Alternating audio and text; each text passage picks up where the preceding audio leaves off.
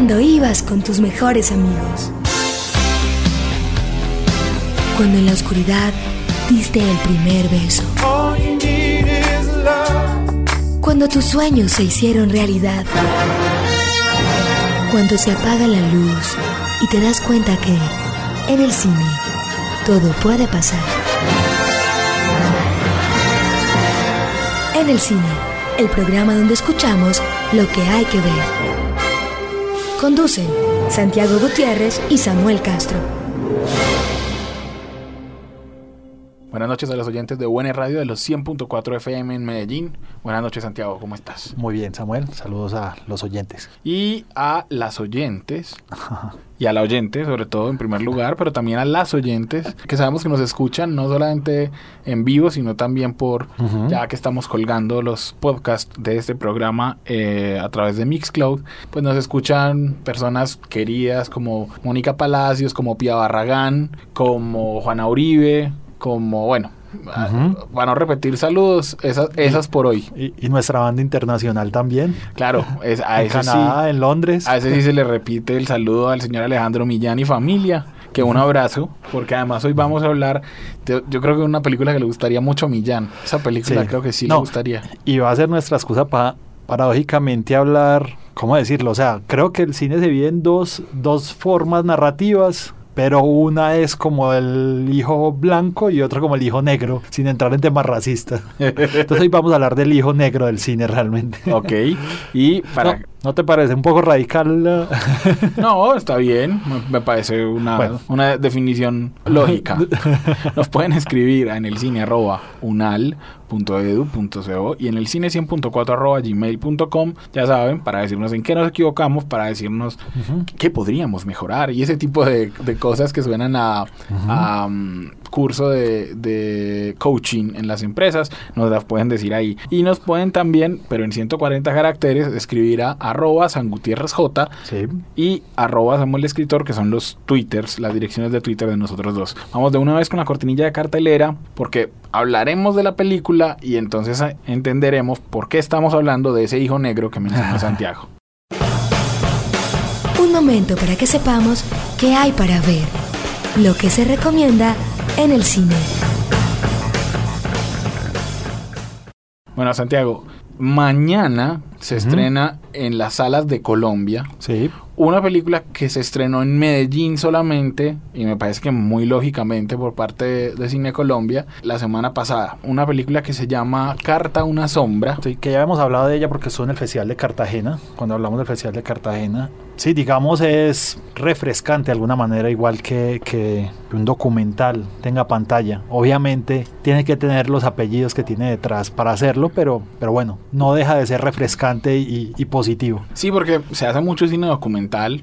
Inclusive uno, uno de los dos directores de la película, Miguel Salazar, ha hecho documentales importantes, como La Toma, por ejemplo, que era sobre sobre la toma del Palacio de Justicia. muchísimo se mueve el cine documental en Colombia realmente. y en el exterior hay mucho documentalista. Eh, exactamente, el, documentalista colombiano pues tiene su mercado en festivales, canales y fondos cinematográficos de otros países donde el documental eh, digamos que es más apreciado.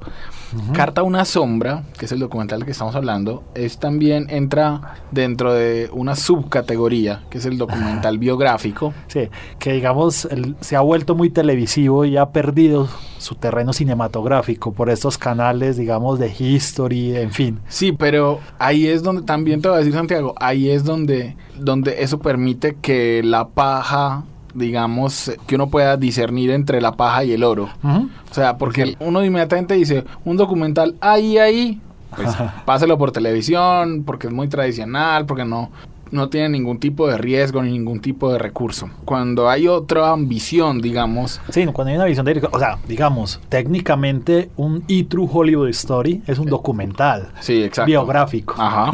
Pero creo que ahí es donde está la distinción que, que estás queriendo hacer. si hay una visión de director o hay una, mm, sobre todo una visión de director. O sea, alguien quiere mostrar un ángulo en particular o una manera de contar las cosas y lo hace. En Carta una sombra. Exacto, es la nieta Exacto. descubriendo a su abuelo de alguna manera. Sí, Daniel Abad y Miguel Salazar dirigen este documental que trata sobre la vida de Héctor Abad Gómez, un médico especialista en salud pública, eh, que vivió en esta ciudad y por eso el estreno en Medellín se me, se me hace pues muy justo y también como un gesto no solo frente al público primario del documental, sino también frente a las personas que participan en él, a la familia de Héctor Abad Gómez, a sus hijos. Uno de ellos es el escritor Héctor Abad Faciolince, pero todas las hermanas aparecen en él. Aparece la viuda de Héctor Abad Gómez, que todavía está viva, la señora Cecilia Faciolince. Sí la película me parece que no está mal, se ha vendido como la versión cinematográfica. creo que es una equivocación de alguna manera. Sí, es una equivocación, pero yo la entiendo comercialmente.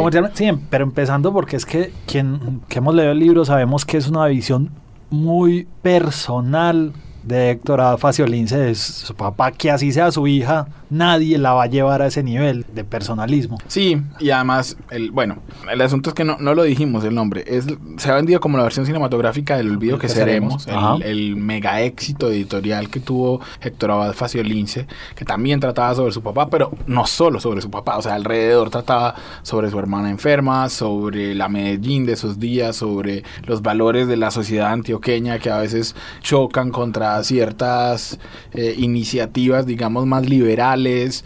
Eh, bueno, era un libro que hablaba como sobre nosotros. Yo, pero esencialmente sobre... su papá realmente. O sea, eso sí lo puede mantener, digamos, el documental. Y, en y la relación de él con su papá sobre todo. En el documental, lo que decíamos de la forma, hay cosas muy interesantes. Una es que Héctor utiliza unos, llamémoslos como, como técnicamente le diríamos nosotros, unos bocadillos que realmente son unos textos que él lee como narrador, que ayudan a hacer una narración no digamos que en tercera persona, pero que ayudan a poner en contexto ciertas cosas. A veces como si le hablaran al espectador, a veces como si le hablaran a, su papá. La otra técnica que utilizan es que, y bueno, y la suerte gigante que tienen es que de Héctor Abad Gómez se conservan tanto unos registros sonoros de su programa en, la emisora de la Universidad de Antioquia como su columna.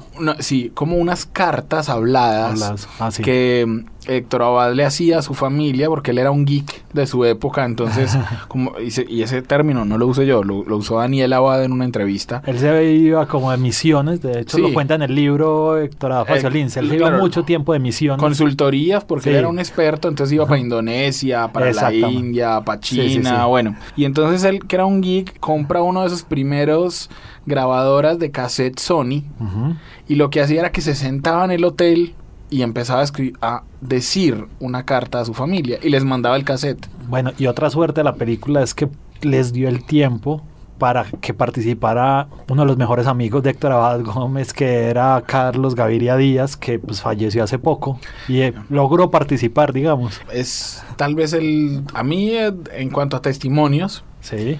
a mí me hubiera gustado, no sé, por ejemplo, en el libro era muy conmovedor el capítulo en que los dos novios de la hija le sostenían, de la hermana de Héctor, le sostenían las manos. Me hubiera gustado un testimonio de alguno de ellos. No sé, como para esa parte, pues, pero eso me hubiera no. No, esa es la visión que tenía exacto, que, el libro es muy rico y muy, muy diga, digerible, muy leíble, digamos. Sí. pero el testimonio de Carlos Gaviria sí es muy, muy conmovedor. No solo porque era su amigo, sino porque dice en algún momento que el estado de una sociedad tiene que estar muy jodido cuando matan a un hombre bueno solo por eso, por ser bueno. Porque Héctor Abad, y lo dice la película, uno termina entendiéndolo, aunque estaba metido como defensor de derechos humanos, era una función a la que había llegado casi que por hacer algo bueno por la gente, porque desde siempre lo que quería era pensar en la gente, ayudarle a la gente. Hay un extracto de video de los noticieros de la época, no sé si de Teleantioquia, no, no alcancé a ver la plaquita en el micrófono, cuando él y Carlos Gaviria encabezan la Marcha del Silencio, que fue una marcha que bajó por la Avenida de la Playa, se alcanza a ver, bajó por la Avenida de la Playa desde el Teatro Pablo Tobón Uribe y que se hizo en nombre de los desaparecidos y de los militantes de la UP y de otras tendencias de izquierda que iban siendo exterminados en ese tiempo. Ahí es muy impresionante porque ahí la familia dice, ahí supimos que nos lo iban a matar, o sea, que la cosa estaba muy grave y hay un testimonio de él en uno de esos programas donde lo entrevistan y le dicen, usted ha sido amenazado, doctor Gómez, y yo, ahora sí, ahora sí he sido amenazado. eh, la película fluye muy bien, está muy bien contada a, Miguel Salazar, que es el, uno de los codirectores, pues se le nota el conocimiento en la manera de ir. Por ejemplo, hay muchas cosas que, hacen a través de Héctor, de, el hijo de Héctor Abad Faciolince. Entonces, Héctor Abad, por ejemplo, va a la tumba del papá y luego va a la tumba de la hermana, que está, no se alcanza casi a leer ya la inscripción en la placa y ahí entonces ese es el puente para ir al tema de la hermana enferma. o, Héctor va a Jericó y entonces hablan de los, de los orígenes de la familia o van con la mamá, Héctor habla de la mamá y entonces hablan de que la mamá era sobrina del tío arzobispo. Son maneras de, de que fluyan los datos que lo hacen muy bien yo creo que hay una que sí le, sobra y me pareció que era como una venganza. Héctor Abad dice que al abuelo lo excomulgaron por meter un caballo en una iglesia y en una secuencia que no le aporta nada a la película, él mete un caballo en una iglesia en Jericó y lo vemos entrar hasta el altar y devolverse. ¿Me entendés? No es que no funcione como secuencia. Si el tono del documental fuera otro, por ejemplo, algo más Michael Moore, funcionaría esa secuencia pero está fuera de lugar porque no es ese la manera en que se viene contando la historia. Es muy, muy bonita la fotografía del documental, tienen muchos recursos, eso es una de las cosas más importantes en un documental, el recurso audiovisual. Por eso es que el documental en Colombia suele ser un documental muy próximo en el tiempo, o sea, muy de vamos a documentar lo que está pasando hoy con los mineros porque, no hay material, de archivo. Exactamente, no hay material. Mientras que el documental gringo sí tiene. ese material biográfico porque el norteamericano desde siempre su cultura ha sido audiovisual y se ha enfocado por tener las familias registros de cosas. Entonces, un documental sobre Martin Luther King, están todas las fotos, todos los archivos periodísticos, todos los noticieros, a los noticieros de Estados Unidos no se les ha ocurrido votar los archivos como acá. Como ha sucedido con canales aquí locales que se les inundó, se les quemó el archivo. Exacto, eso no pasa ya. Bueno, igual creo que también es la dedicación que le ponga un verdadero documentalista se queda y no sale el documental que tenga una imagen. No, claro, y vos y yo vamos a hablar ahorita de un documental que, por ejemplo, hay unas puestas en escena. Sí. no, la puesta en escena es, válida, realmente, sí. Exactamente. pero también tiene que tener un contexto real como para ver. Yo les voy a decir, la recomendación, por lo menos mía, es que vayan a ver este documental, en, no solo en Medellín, sino en el resto del país. Es un muy buen documental que ganó el premio del público en el Festival de Cine de Cartagena, que realmente habla de nosotros de, cuando digo nosotros es de los colombianos, de lo que hemos sido, de lo que somos. Es un documental muy bello que yo le recomiendo a todos que vean. Lo que vos dijiste al comienzo, porque no es común que veamos documentales en, las salas de cine y se ve muy bonito en pantalla grande. y segundo, porque les va a gustar, les va a tocar el corazón. No solo a los lectores del olvido que seríamos, sino a cualquier espectador desprevenido. Hablemos de, vámonos con la cortinilla de personajes, pero para que hablemos un poquito del documental biográfico. Fellini, Spielberg, Bergman, Norton, Lucas, Fincher, Cruz, Bardem, los protagonistas en el cine.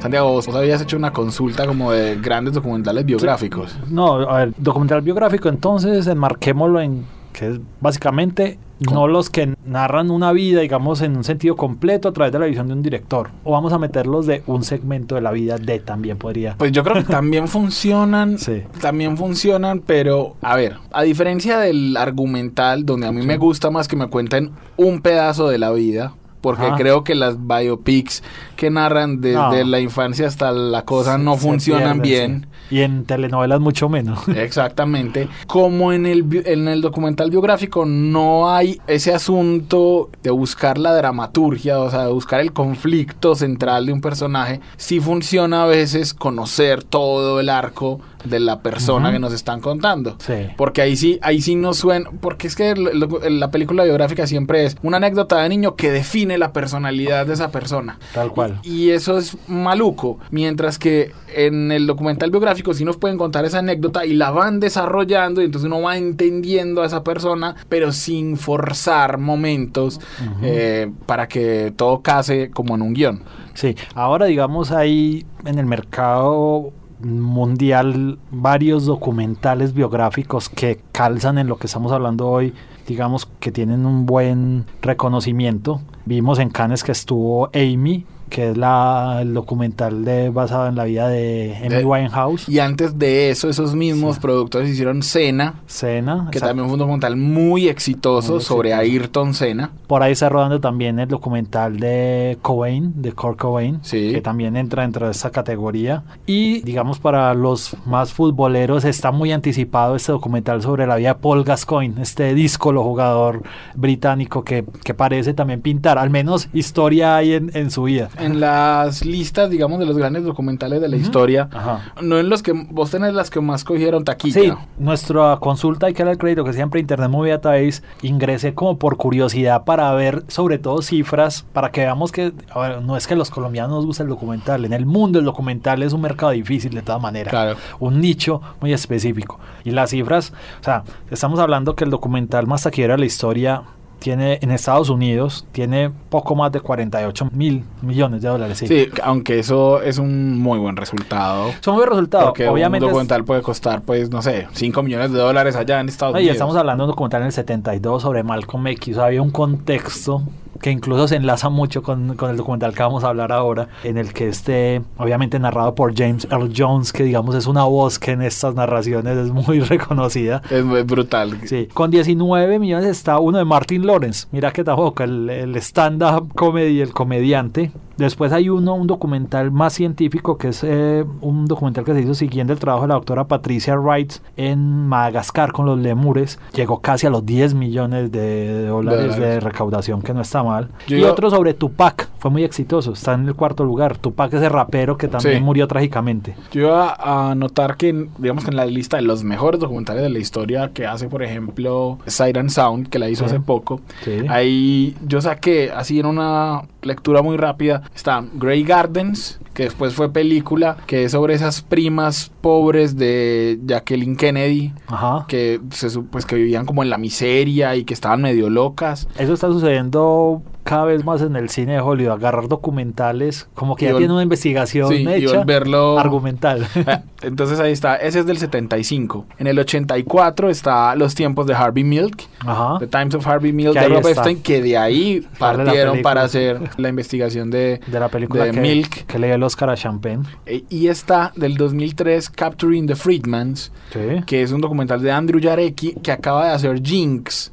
Ese documental famoso, que pues, esa serie documental en HBO, que te acuerdas que logró que un tipo se inculpara por un por unos asesinatos que había hecho cuando joven. Sí. Eh, The Freedman es también sobre una familia donde hay unos asesinos, no les voy a contar más. Esos documentales biográficos están en la lista de los grandes documentales de la ah, historia. Bueno, ahora sí, como haciendo memoria, hace tres años ganó este Searching for Sugar Man, que era de un artista mexicoamericano, Sixto Rodríguez, claro. que era, era sueco-británica la inversión, pero realmente es un artista chicano, que también lo hicieron con las uñas. Me acuerdo que el director en alguna entrevista dijo que lo terminó de hacer con un iPhone. Que en paz descanse, porque el director después Ah, se sí. suicidó. Exacto. Eh, vámonos con nuestra cortinilla de nuevos clásicos y de, o de videoteca para que hablemos de unos documentales que hoy, biográficos, que hoy están al alcance de todos.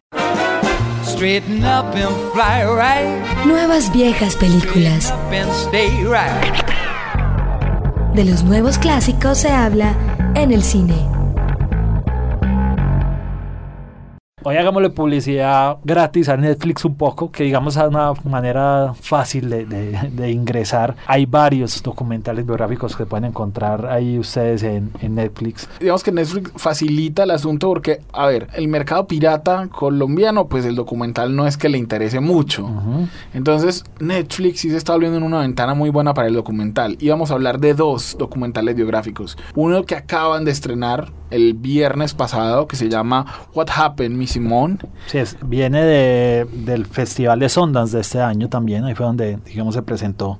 Y sí, básicamente es una narración de Nina Simone, esa artista de soul, blues, digamos, muy famosa, que yo siempre me había preguntado por qué no tenía el éxito de una Aretha Franklin o de otras, y, y el documental creo que nos responde muchas de las... Es un documental muy bueno. Está ahí. Acuérdense que Netflix les da un mes gratis. Entonces, si lo quieren, si lo quieren Ver gratis. les- ver gratis, lo pueden ver gratis. Es un documental que tiene ese quid del documental biográfico que no, que se aparta del canal de, de History porque logra algo más. En este caso, por ejemplo, tiene unos registros fantásticos. Ese registro, hay un registro de una grabación que Nina Simón hizo para el programa de Playboy, que yo ni siquiera sabía que existía en televisión. Claro, no, sí, yo sí conocía el, el, el penthouse, eso fue antes de que se fuera para la mansión Hugh Hefner. Entonces es, es impresionante, Hugh Hefner la presenta a ella en concierto, tiene extractos visuales del diario de Nina Simón que aclaran muchas cosas porque hay cosas que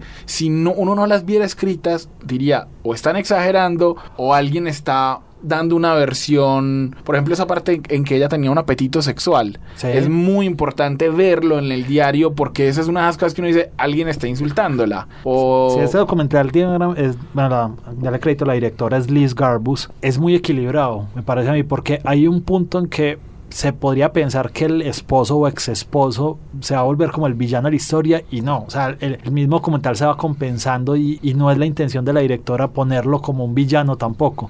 Sí, la directora que ha hecho ya documentales biográficos hizo Bobby Fischer contra el mundo en el 2011 Ajá. y Love Marilyn sobre Marilyn Monroe en el 2012, que tiene es semiótica y lo del, del estudio en semiótica se le nota mucho en una cosa que hablábamos fuera de micrófonos y es que utiliza ciertas canciones de Nina Simón, la letra, Ajá. para complementar emocionalmente el fragmento de vida que está contando. Y lo hace con una certeza y con un pulso excesivamente bueno. Sí, Vean ese documental, porque a mí me gustó mucho el documental de Nina Simón. Es una voz hermosísima la de ella. Y uno entonces, lo que vos decís, entiende por qué no es tan famosa. sí, sí. sí. Siendo muy famosa, pero por qué no, no es más. Y el otro documental, los que yo que les quería hablar, era Life Itself, Sí. que es el documental que se hizo sobre la vida de Roger Ebert, el crítico de cine que hasta el 2002 más o menos era el único crítico de cine que había ganado el premio Pulitzer en Estados Unidos. Life Itself, o sea, lo hace un director con el este, Steve, Steve James, James, sí. con permiso de Roger Ebert, cuando él ya estaba muriendo y tiene unas em- imágenes que en serio no son aptas para todo el mundo porque a Roger, Roger Ebert sufre un cáncer de mandíbula Ajá.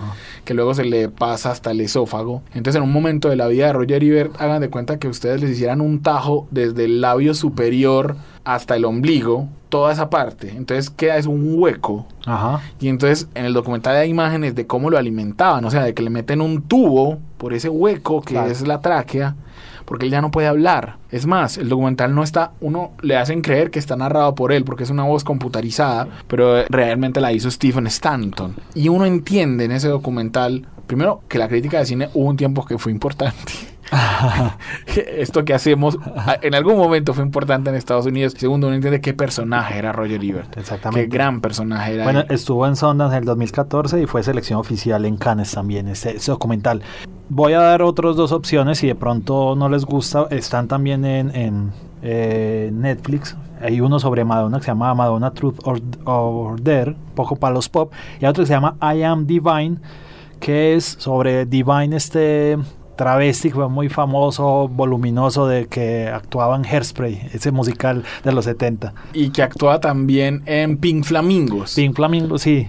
¿Cómo, es- cómo se llama? El director se me fue. Con el director siempre trabajó con el. No sé este, si- la chiverita, el de Hairspray. Sí. Se nos fue el nombre. Disculpas, pero así es este programa. Es una conversación que va saliendo sobre los temas. Bueno, hoy ahí les dejamos una opción. Amplíen un poco sus horizontes. Hay que ver otras cosas realmente. El documental. eh, y para que vean esto, para que no crean que los documentales biográficos son los programas de Perfiles de- los perfiles de History, Sí. que están bien, que no están na- nada mal como producto televisivo, pero que el producto cinematográfico es otra cosa, que tienen estos de los que les acabamos de hablar, que tiene carta a una sombra, el, del el que comentamos en cartelera, y que tienen algunos otros que seguramente seguiremos hablando nosotros en próximos programas. Los dejamos con una canción sota, que está perfecta para el tema, porque de la banda sonora de Life Itself, la canción se llama I'm Your Man que es básicamente lo que nos hacen los documentales biográficos. Decirnos, miren, este soy yo.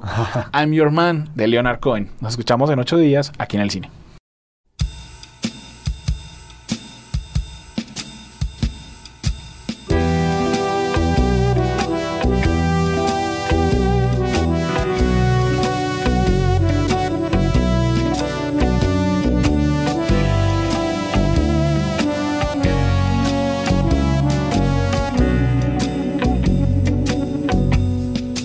If you want a lover, I'll do anything you ask me to.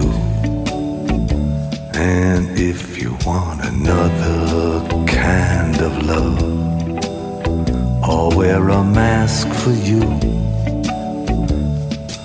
If you want a partner, take my hand. Or if you want to strike me down in anger, here I stand. I'm your man. If you want a boxer, I will step into the ring for you. And if you want a doctor, I'll examine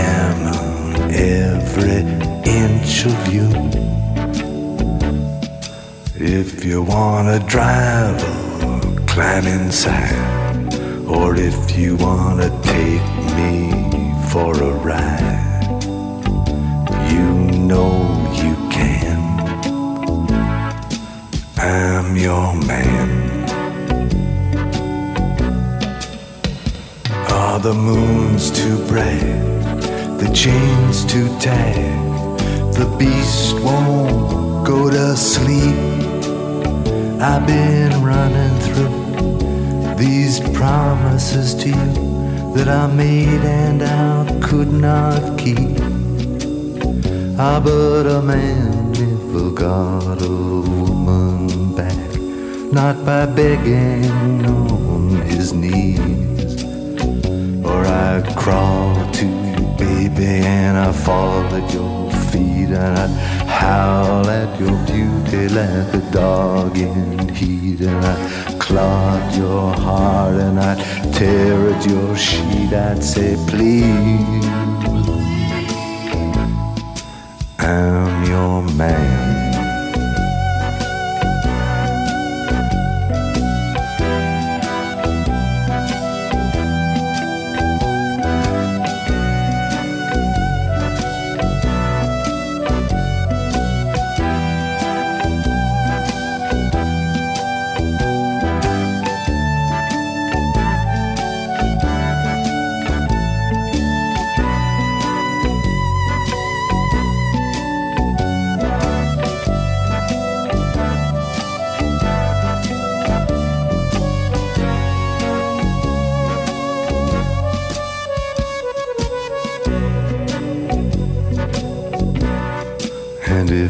Got a sleeper moment on the road, I will steer for you.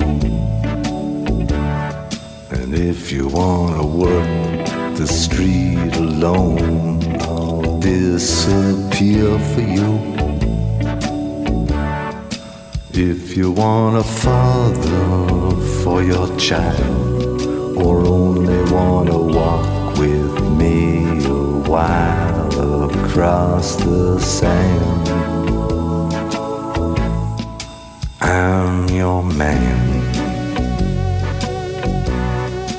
If you wanna love I'll do anything that you ask me to. And if you want